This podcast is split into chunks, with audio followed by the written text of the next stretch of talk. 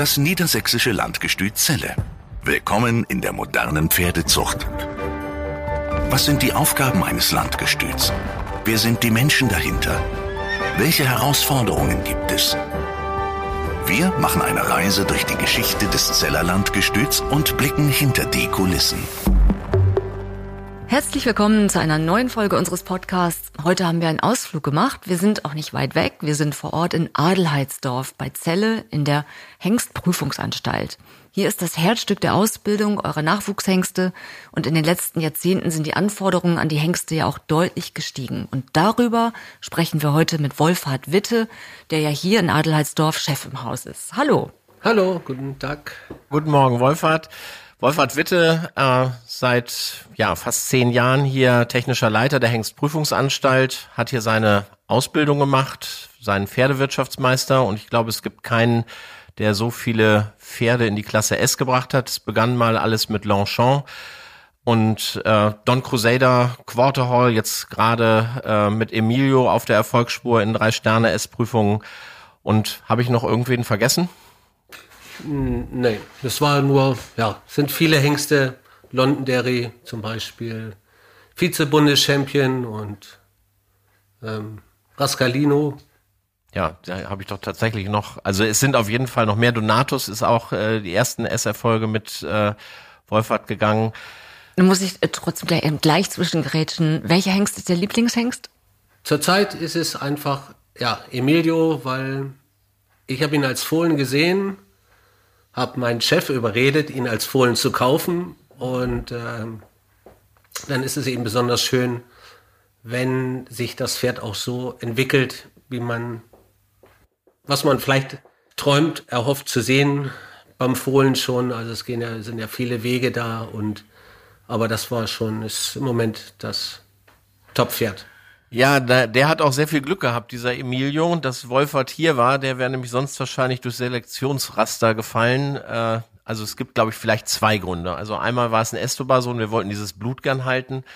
Und dann hat Wolfert gesagt, der wächst bestimmt noch. Der war nämlich nur 1,59 Meter, als wir ihn zweieinhalbjährig mitgenommen haben. Mittlerweile ist er fast 1,70 und ja, wie gesagt, auch sehr erfolgreich. Aber da war es schon ganz gut, dass Wolfert mit in der Halle war, ihn als Fohlen kannte und natürlich auch den Stamm der Familie äh, dort auch besonders gut kennt, weil er ja auch lange Zeit in Pferden auf Station war. Wann hast du eigentlich bei uns angefangen? Es müsste doch irgendwann in den 80ern gewesen sein. 1985. Wow. Welcher Ausbilder, welche Ausbilderin, wer hat dich besonders geprägt? Also äh, ich muss schon sagen, es war damals äh, mein Ausbilder, Herr Lopp, von dem man eben sehr viel ja, mitkriegen konnte, seiner ganzen Art, wie er aufgetreten ist. Und äh, das hat einen doch schon sehr geprägt. Wenn du ihn mal beschreibst, war er besonders streng oder besonders... Streng, geradlinig, immer korrekt. Seine Selbsthaltung, die er verlangt hat, ähm, da ist zum Beispiel, war gleich der erste Tag, man ist aufgeregt, man kommt hierher, äh, ich war damals schon 18, hatte auch schon Führerschein und Auto und ähm, ich habe ihn dann einfach nur gefragt, ähm, wo man denn das Auto parken könnte und hatte eine Hand in der Hosentasche und da wurde ich gleich darauf hingewiesen, dass das so nicht richtig ist, ne? Die Hand in der Hosentasche. Die Hand in der Hosentasche, ne? So und ähm, ja, also man konnte von ihm wirklich viel lernen, auch ähm, ja, das, das Reiten, aber auch so, äh, auch fr äh, früher schon, wir hatten da ja auch schon immer die Hengstprüfung und ähm, mit der Notenvergabe ähm, kam man als Lehrling ja nicht so hinter, aber man konnte nachher doch sehen, die Hengste, die man selber sich schon angeguckt hatte, die standen nachher auch vorne, ne? Also ja, zu Zeiten von Herrn Lopp wurde auch ein Erfahrungsbericht für die Berufsschule auch immer noch über den Knigge geschrieben. Nein.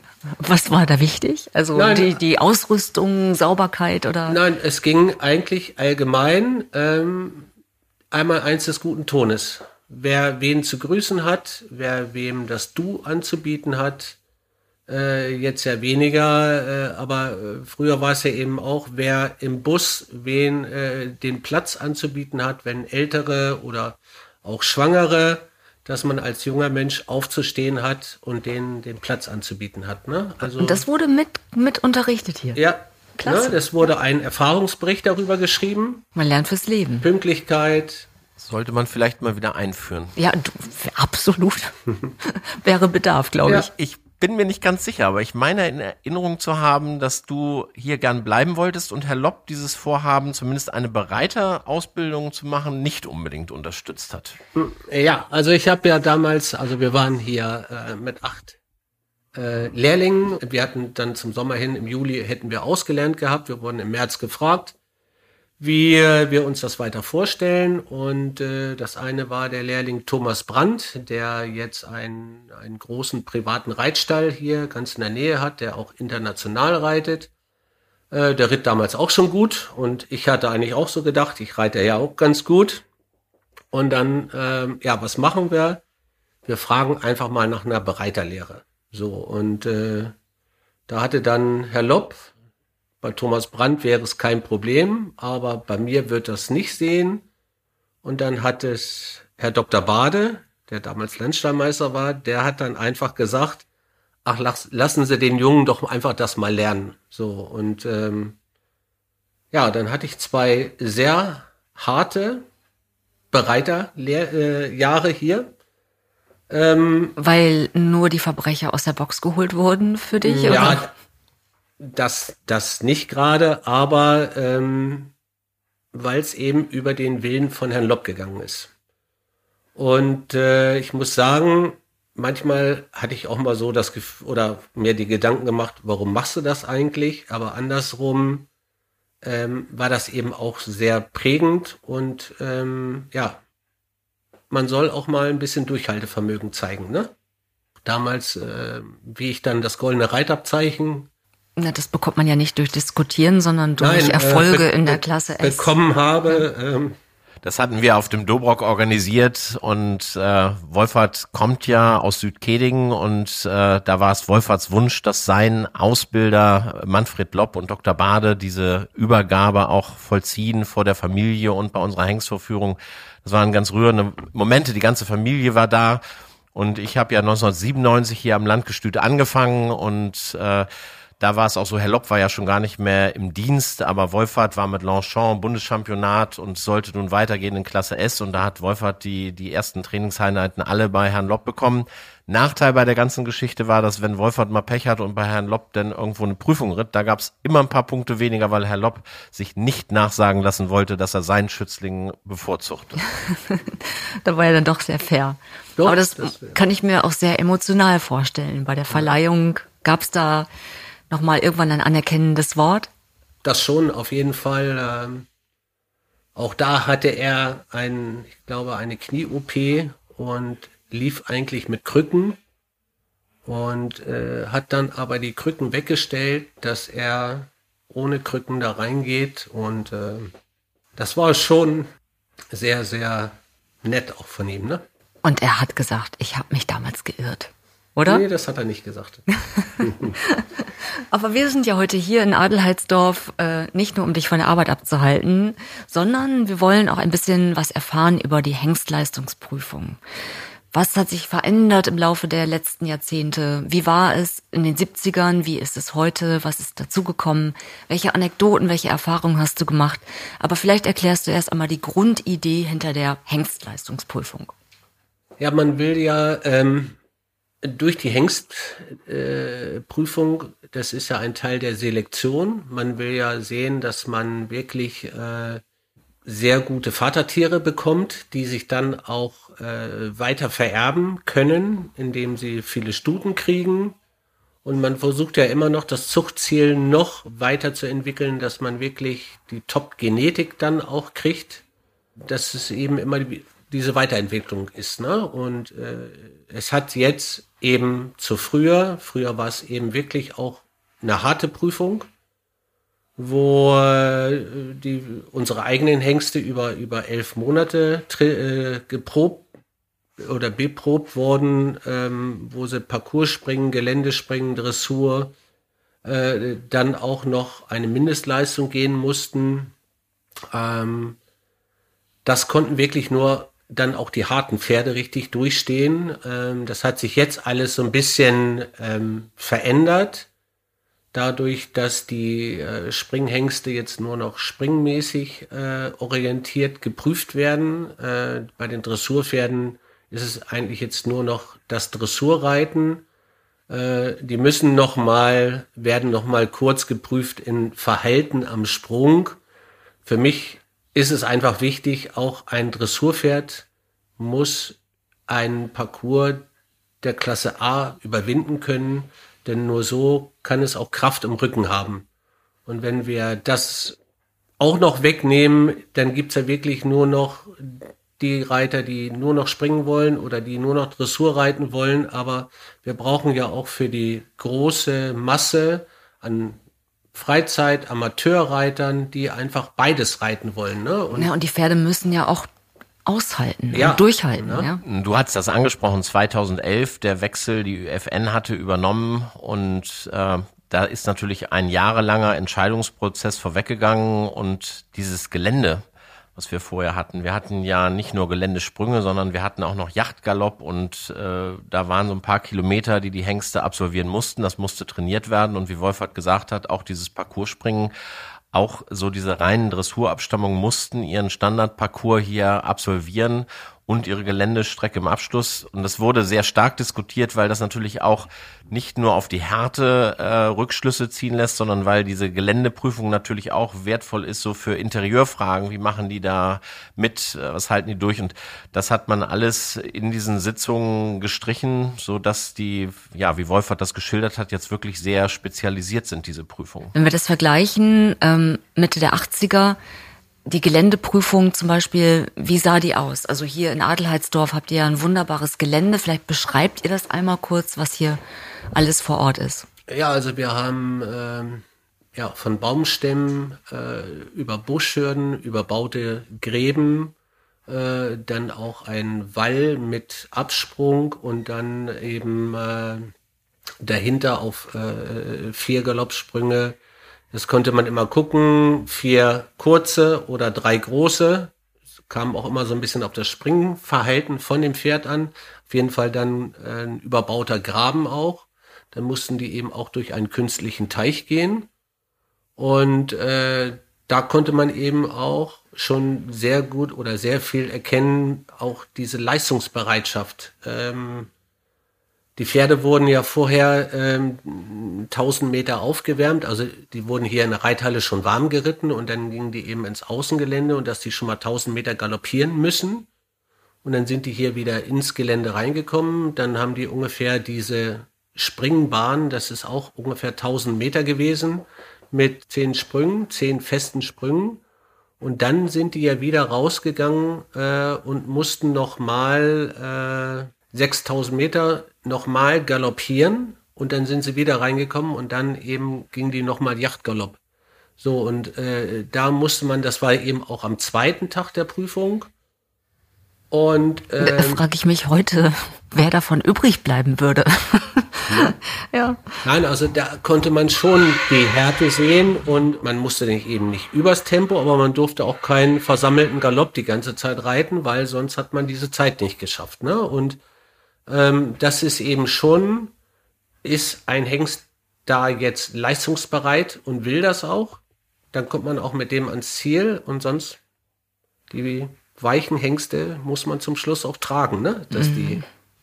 ja, das bedeutet aber natürlich auch ganz viel Aufbauarbeit für junge ja. Hengste. Wie ist so der Weg eines jungen Hengstes? Wie viel Zeit haben die? Wann kommen die hierher? Wie lange werden die trainiert bis zur Prüfung? Früher war es ja so, ähm, die Hengste sind Dezember hergekommen, November, Dezember, sind dann an, also erstmal äh, äh, haben wir jetzt zwei äh, unterschiedliche Gruppen. Wir haben ja einmal die Gruppe, die aus Hundesrück kommt und dann eben auch die Hengste, die vom Hengstmarkt kommen, ob jetzt Hannover, äh, Westfalen, Oldenburg.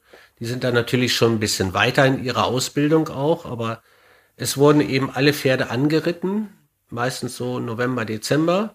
Und dann haben die erstmal. Äh, dreijährig. Äh, dreijährig, ja.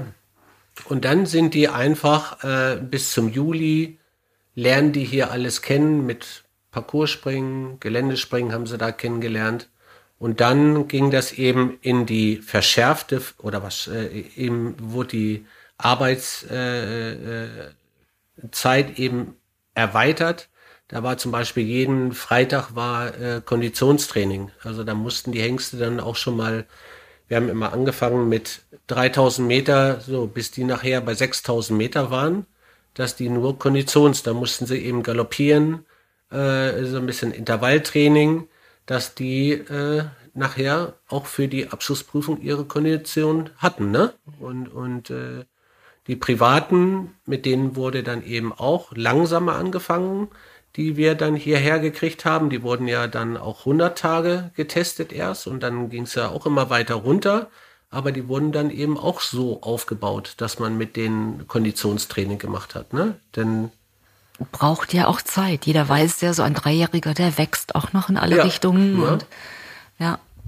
So, und da musste man immer so ein bisschen, ja, auch, auch, auch die Pferde genau im Auge haben jeder Reiter, aber auch dann eben das Wichtige ist dann eben auch der Trainingsleiter. Ne? Er muss, der muss auch die Pferde genau beobachten, äh, auch so wie ich das jetzt mache. Ähm, man kann nicht jeden Tag volle Pulle arbeiten, sondern man muss auch immer mal so ein bisschen, man muss die Pferde so ein bisschen im Auge behalten. Und ist es individuell für jedes Pferd oder gibt es den Trainingsplan Schema F und der wird auf jedes Pferd angepasst?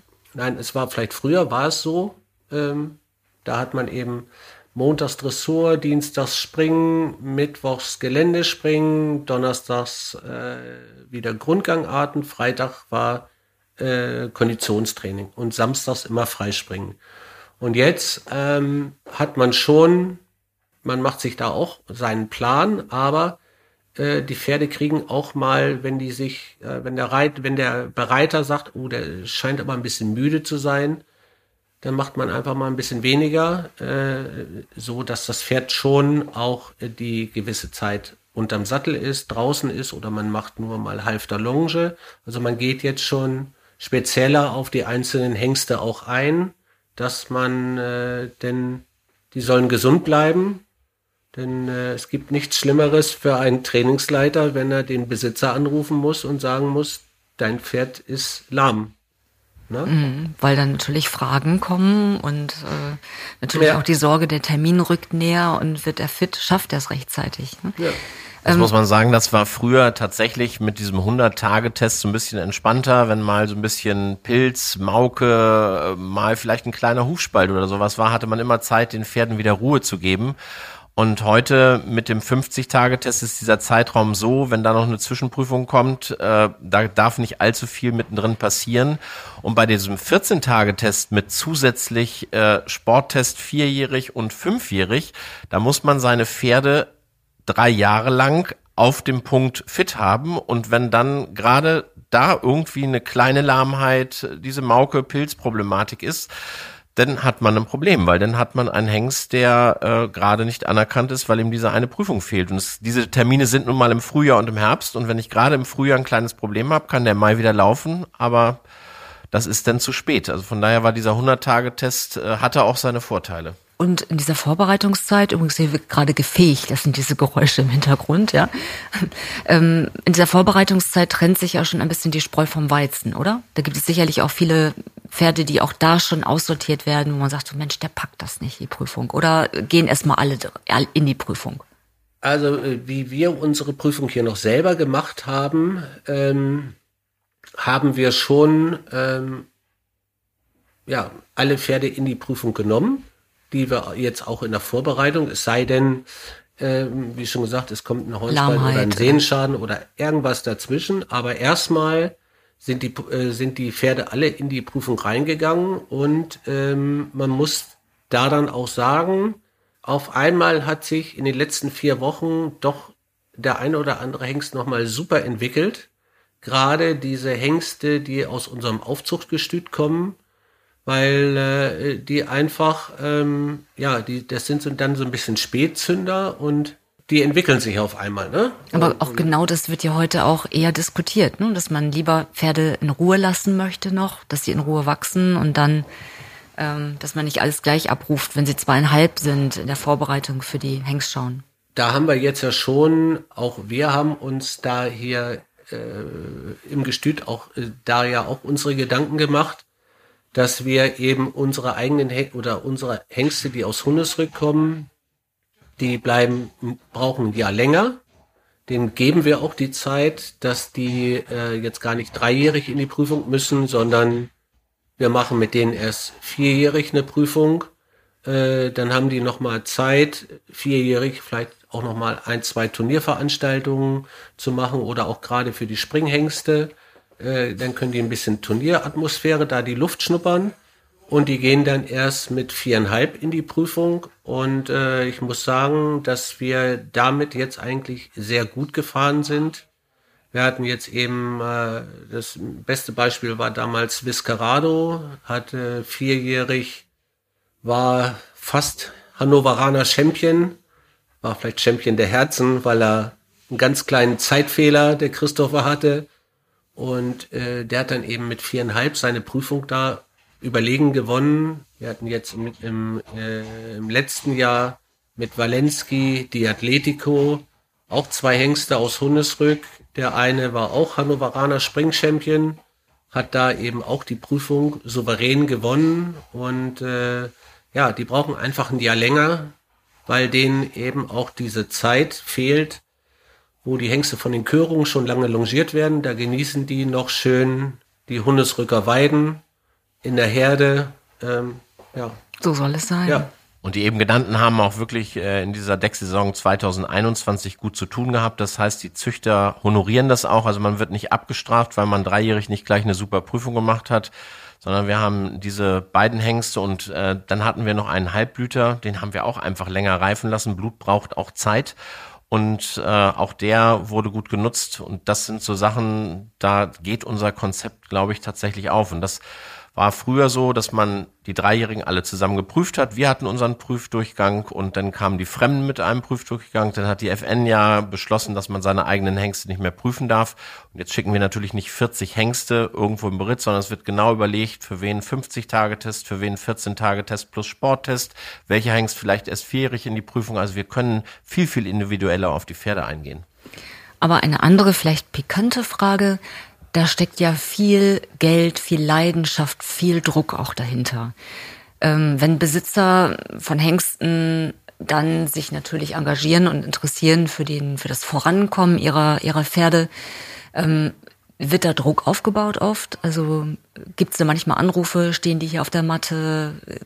Muss man die alle individuell managen oder gibt es da einen ganz klaren Fahrplan? Nein, also ähm, die Hengste ähm, die werden hier ja jetzt an, dann, wenn wir jetzt zum Beispiel, wir haben jetzt im, im, im Herbst, äh, haben wir hier wieder zwei 50-Tage-Teste parallel laufen. Äh, einmal Dressur und auch einmal Springen, was hier ähm, eben sehr gut ist bei uns oder wo wir vielleicht auch besonders hervorstechen. Ich habe hier eine wirklich ganz tolle Mannschaft mit sehr guten Springreitern und auch sehr guten Dressurreitern. Also ich bin hier wirklich super aufgestellt. Und ähm, das wissen mittlerweile die Beschicker auch, die Hengstbesitzer.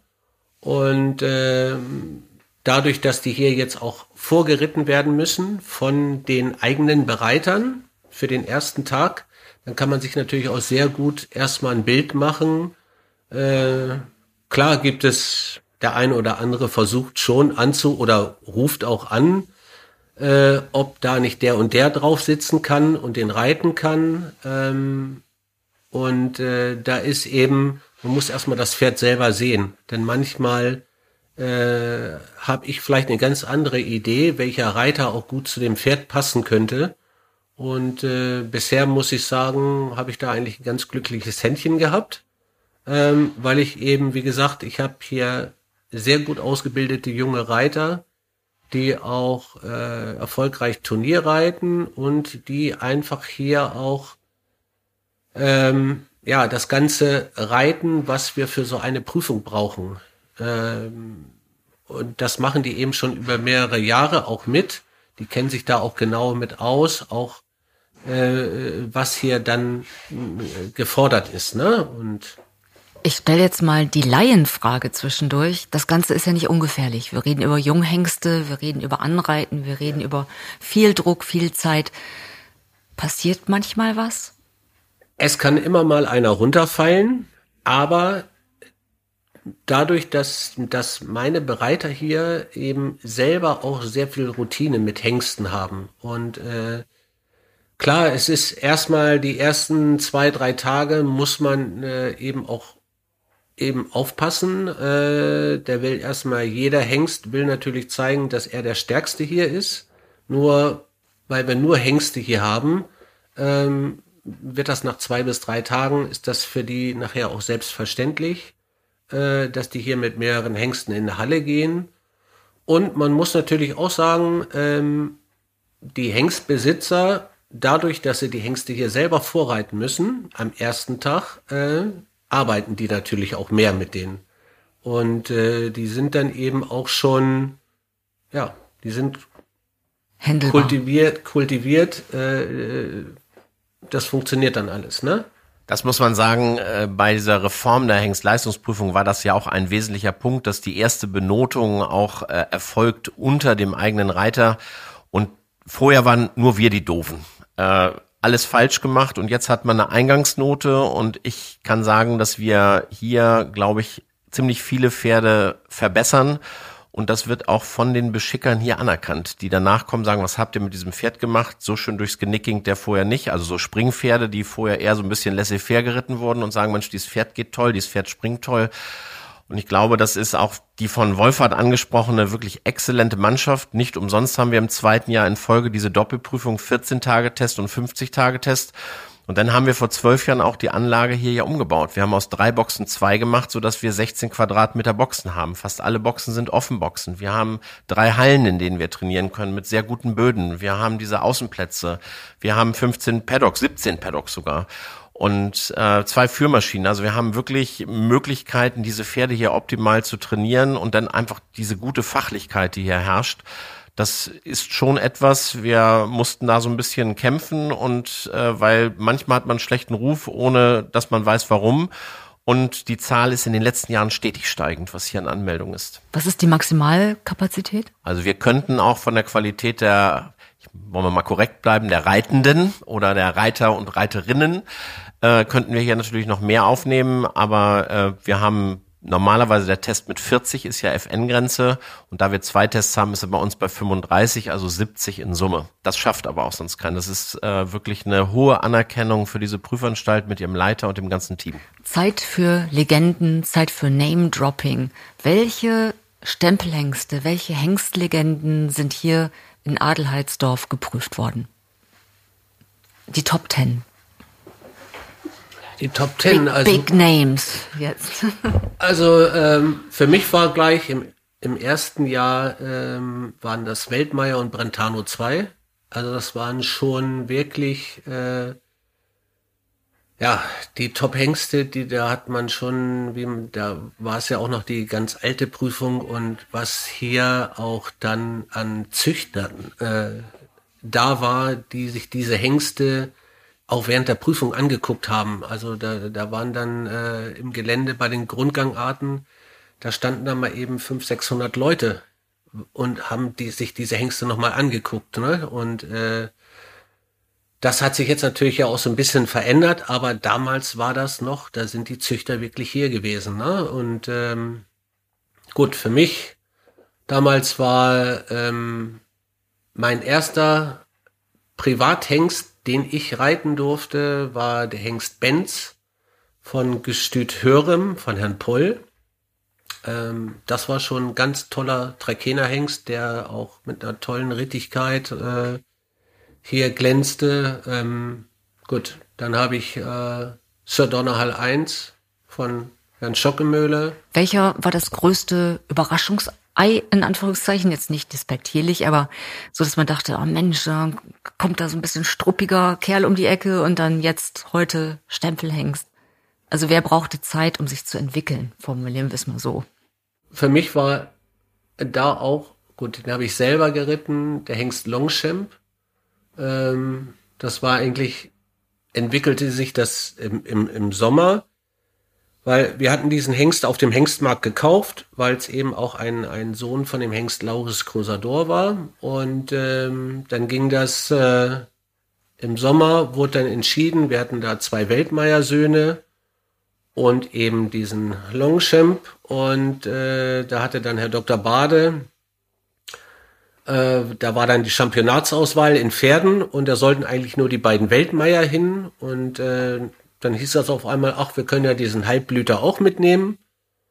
Und äh, da war das dann so, dass auf einmal der Halbblüter zum Bundeschampionat qualifiziert war und die beiden Weltmeier-Söhne nicht.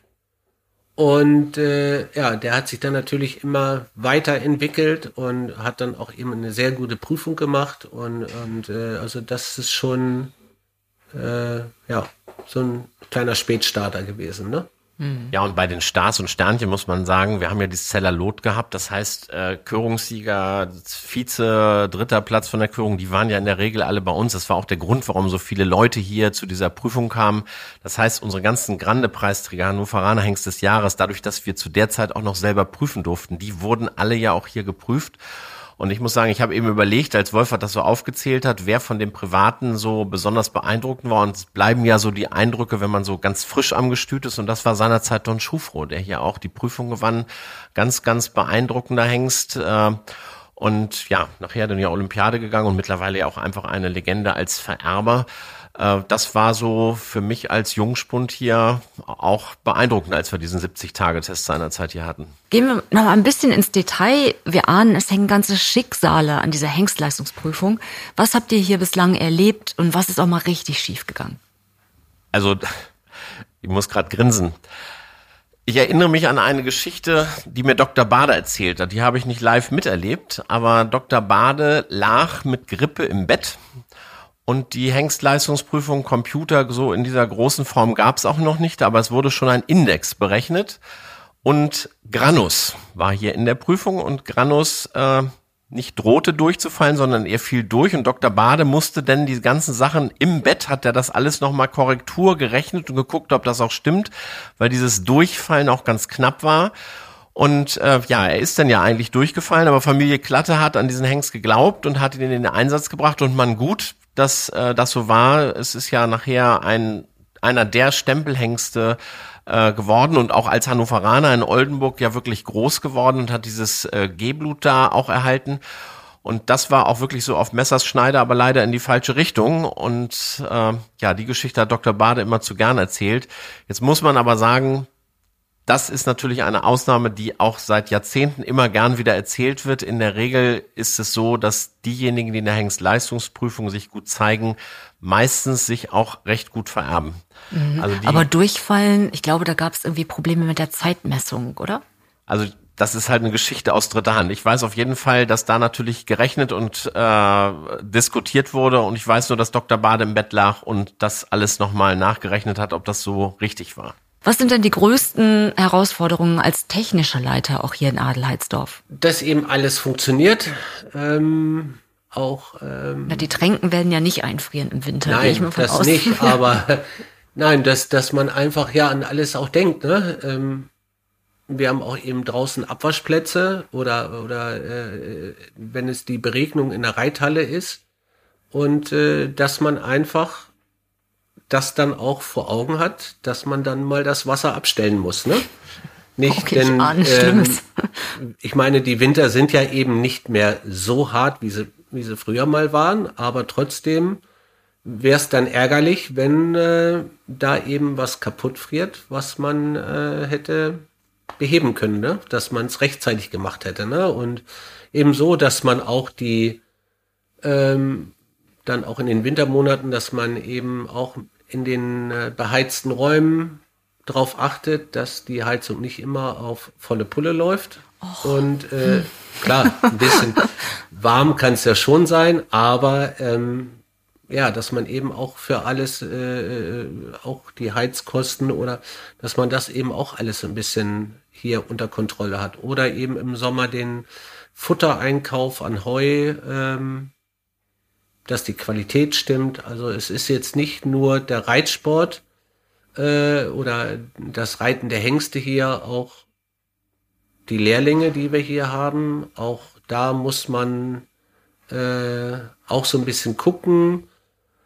Wir kriegen jetzt am 1. August, gibt's immer wieder neue Lehrlinge. Ähm, auch da muss man mal so ein bisschen drauf eingehen. Ähm, es kommen nicht alle aus einer großen Familie und ähm, bei einigen muss man dann vielleicht auch mal, ich will jetzt nicht sagen Ziehvater sein, das ist vielleicht auch ein bisschen zu weit hergeholt, aber dass man da auch mal mit denen Gespräche hat, ähm, dass die, wenn sie irgendwo vielleicht mal ein Problem haben, auch das gehört mit dazu, ne? Ja, sprachen oder viele Mitarbeiter sprechen ja von einer großen Familie hier und das scheint ja sehr gut zu gelingen. Ja, und damit sind wir eigentlich auch bei einem Thema, was vielleicht auch so von außen so ein bisschen unterschätzt wird. Es war jetzt so dieses Thema der, der externen Kritik oder der, der Hengsthalter, die vielleicht Druck ausüben. Aber das ist ja immer nur 14 Tage oder 50-tägige Phase. Aber Wolfert hat hier 365 Tage im Jahr und auch wenn Wolfert Urlaub hat oder einen Tag frei oder einen Nachmittag frei ist immer zu erreichen. Er wird angesprochen, wenn Probleme da sind. Es sind hier einfach über 50 Mitarbeiter, inklusive der Lehrlinge, die eingeteilt werden müssen, die ihre Probleme haben, die nicht alle immer so mitziehen äh, wie die Positivbeispiele. Und das muss man in einem angemessenen Ton motivierend äh, so rüberbringen, dass der Betrieb auch als Einheit, als große Familie läuft. Und das klappt ja hier ganz gut. Wir haben es ja schon in einem anderen Podcast gehört. Auch die Damen sprachen immer von großer Familie und diesem Zusammenhalt hier. Und äh, der Fisch äh, fängt bekanntlich immer im Kopf an zu stinken.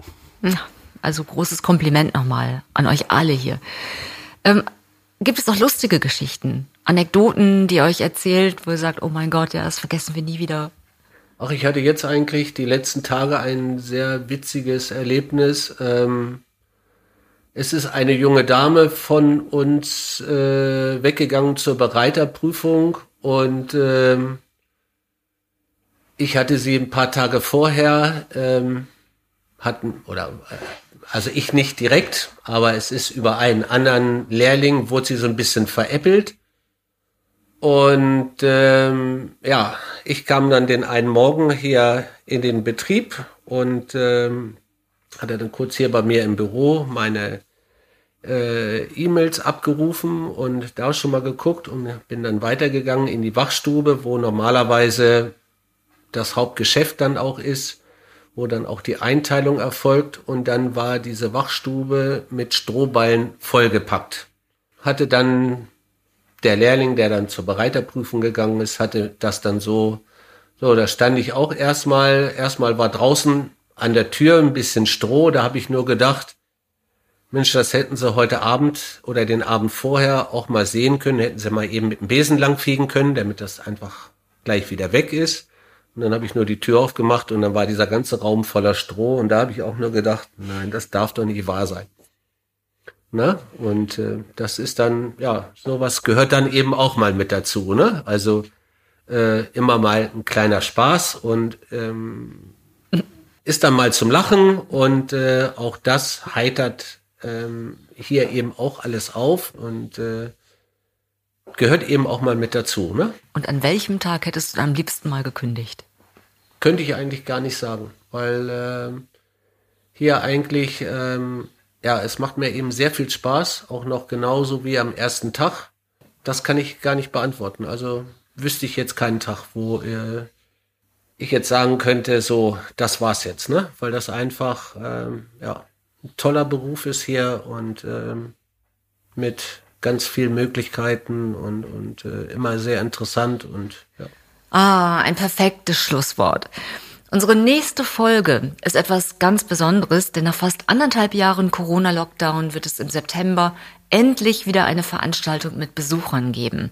Und zwar Hengste Heide Handwerkskunst. Ein ganz neues Konzept. Das startet vom 3. bis 5. September hier in Adelheidsdorf. Und das würden wir euch gerne näher vorstellen. Die nächste Folge erscheint in vier Wochen. Diesmal bereits am 1. September, das ist ein Mittwoch. Und wir freuen uns sehr, wenn ihr uns weiterempfehlt. Wir beantworten natürlich auch jederzeit gern eure Fragen. Schickt einfach eine Mail an podcast.landgestützelle.de und tschüss. Und tschüss. Das niedersächsische Landgestüt Zelle. Willkommen in der modernen Pferdezucht.